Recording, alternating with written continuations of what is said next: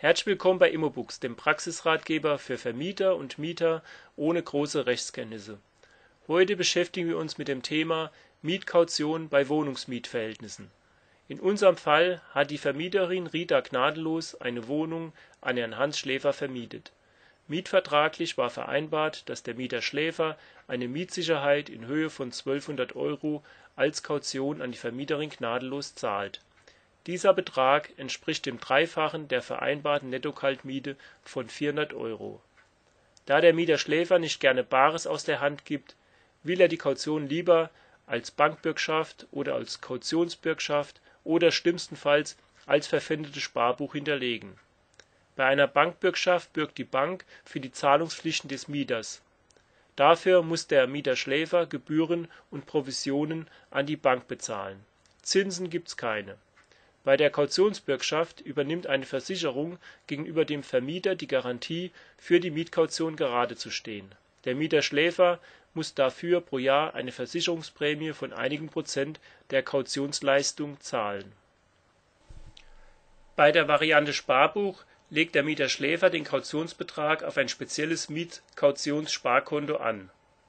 Es gibt hierbei die Möglichkeiten, dass er eine Verpfändungserklärung unterschreibt mit der die Vermieterin gnadenlos im Falle des Falles auf die Kaution zurückgreifen kann, oder beide können nur gemeinsam über dieses Sparkonto verfügen. Damit ist die Vermieterin gnadenlos aber überhaupt nicht einverstanden. Sie will die Kaution bar Kralle auf die Hand oder durch Überweisung auf ihr Vermieterkonto. Sonst kommt für sie als Vermieterin nichts in Frage Frau Gnadenlos weiß, dass das Thema Mietkaution in § 551 des Bürgerlichen Gesetzbuchs Begrenzung und Anlage von Mietsicherheiten hinreichend geregelt ist. Im Gesetzestext ist nachzulesen in Absatz 1 Hat der Mieter dem Vermieter für die Erfüllung seiner Pflichten Sicherheit zu leisten, so darf diese vorbehaltlich des Absatz 3 höchstens das Dreifache der auf einen Monat entfallenden Miete ohne die als Pauschale oder als Vorauszahlung ausgewiesenen Betriebskosten betragen. In Absatz 2 ist zu lesen: Ist als Sicherheit eine Geldsumme bereitzustellen, so ist der Mieter zu drei gleichen monatlichen Teilzahlungen berechtigt.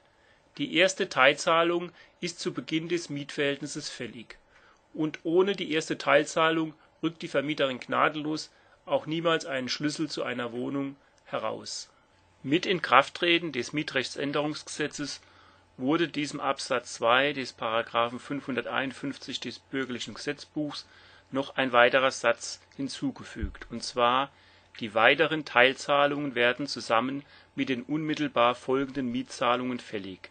Damit ist klargestellt, dass der Mieter Schläfer die zweite Teilzahlung der Kaution mit der zweiten Miete zu zahlen hat und die dritte Teilzahlung mit der dann folgenden dritten Miete.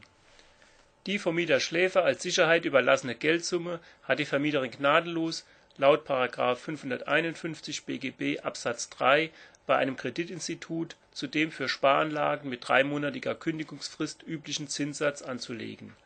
Das Geld muss die Vermieterin gnadenlos getrennt von ihrem Vermögen anlegen. Die Erträge, also die Zinsen stehen dem Mieter Schläfer zu und erhöhen die Sicherheit müssen aber nicht vorzeitig an den Mieter Schläfer ausgezahlt werden. Nach § 551 BGB Absatz 3 Satz 2 können die Mietvertragsparteien auch eine andere Anlageform vereinbaren. Aber das will Frau Gnadenlos nicht. Denn das bedeutet alles nur Aufwand für sie und bringt ihr nichts. Sie will sich weder mit einem Tagesgeldkonto oder einem Festgeldkonto noch mit Aktien oder Fonds oder einem Bausparvertrag noch mit mittelsicheren Papieren wie Bundesschatzbriefen oder Pfandbriefen herumärgern, noch will sie die Kaution in Form von Schmuck, Silbermünzen oder gar den Goldzähnen des Mieterschläfers ausgehändigt bekommen. Sie will ganz einfach nur ihr Recht auf Bares wahrnehmen, auf Aushändigung einer Geldsumme.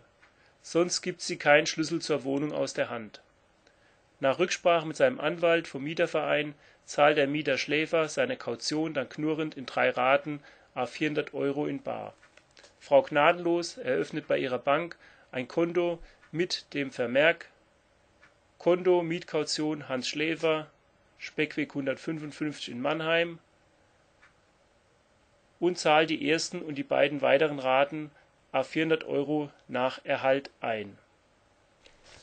Dies ist für die erfahrene Frau Gnadenlos aus Vermietersicht die einzig praktikable Anlageform. So hat sie jederzeit Zugriffsmöglichkeit auf die Kaution und der direkte Abzug der Zinsabschlagsteuer ist nicht ihr Problem als Vermieterin. Außer der aufgeweckte Mieter Schläfer besteht auf die Ausstellung einer Jahressteuerbescheinigung, um die gezahlte Steuer auf seine Einkommensteuer anrechnen zu lassen. Dann macht sie das, was ihr Steuerberater ihr rät. Steuergesetze ändern sich zu schnell. Frau Gnadenlos weiß, dass die Kaution alle Ansprüche des Vermieters gegenüber dem Mieter absichert, also Ansprüche aus Mieten, aus Betriebskosten, aus Schadenersatz wegen Schäden an der Mietsache oder nicht ausgeführter Schönheitsreparaturen. Die Kaution dient vom Wesen her primär der Sicherung der Ansprüche und nur sekundär der Erfüllung der Ansprüche. Sollte der Mieter Schläfer zu Ende des Mietverhältnisses versuchen, die Kaution abzuwohnen wird sie ihn sofort abmahnen, mit kurzer Frist zur Zahlung auffordern und bei fruchtlosem Fristablauf sofort Zahlungsklage erheben. Sie will am Schluss nicht ihrem Geld hinterherrennen. Ergibt die Wohnungsabnahme, dass Schäden an der Mietsache vorhanden sind oder vereinbarte erforderliche Schönheitsreparaturen nicht durchgeführt wurden, setzt sie dem Mieter Schläfer eine Frist zur Mängelbeseitigung mit Androhung Ablehnung weiterer Nachbesserungsleistungen durch den Mieter Bleibt der Mieter Schläfer untätig, lässt sie die Schäden von einer Fachfirma auf Kosten des Mieters Schläfers beseitigen und verrechnet die Kosten mit der Kaution. Dafür hat sie sechs Monate Zeit, denn derartige Ersatzansprüche des Vermieters aus Verschlechterung der Mietsache verjähren gemäß § 548 des Bürgerlichen Gesetzbuchs bereits sechs Monate nach Rückgabe der Mietsache. Mietvertraglich wurde mit dem Mieter Schläfer zudem vereinbart dass die Kaution im Allgemeinen sechs Monate nach Beendigung des Mietverhältnisses zur Zahlung fällig wird, sofern keine aufrechenbare Gegenforderungen der Vermieterin bestehen. Auch ohne diese Vereinbarung räumen Gerichte eine Frist von drei bis sechs Monate für die Kautionsabrechnung und Rückzahlung als üblich ein.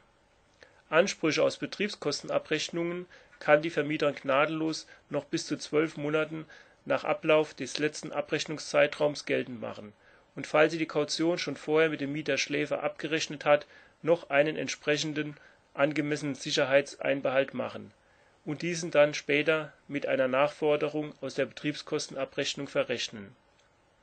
Frau Gnadenlos weiß, dass sie als Vermieterin verpflichtet ist, über die Kaution, die nicht ihr Vermögen ist gegenüber dem Mieter Schläfer zeitnah eine Abrechnung zu erteilen und bei einer möglichen Verrechnung die verrechneten Beträge mit den entsprechenden Nachweisen wie Handwerkerrechnungen oder Betriebskostenabrechnungen zu belegen.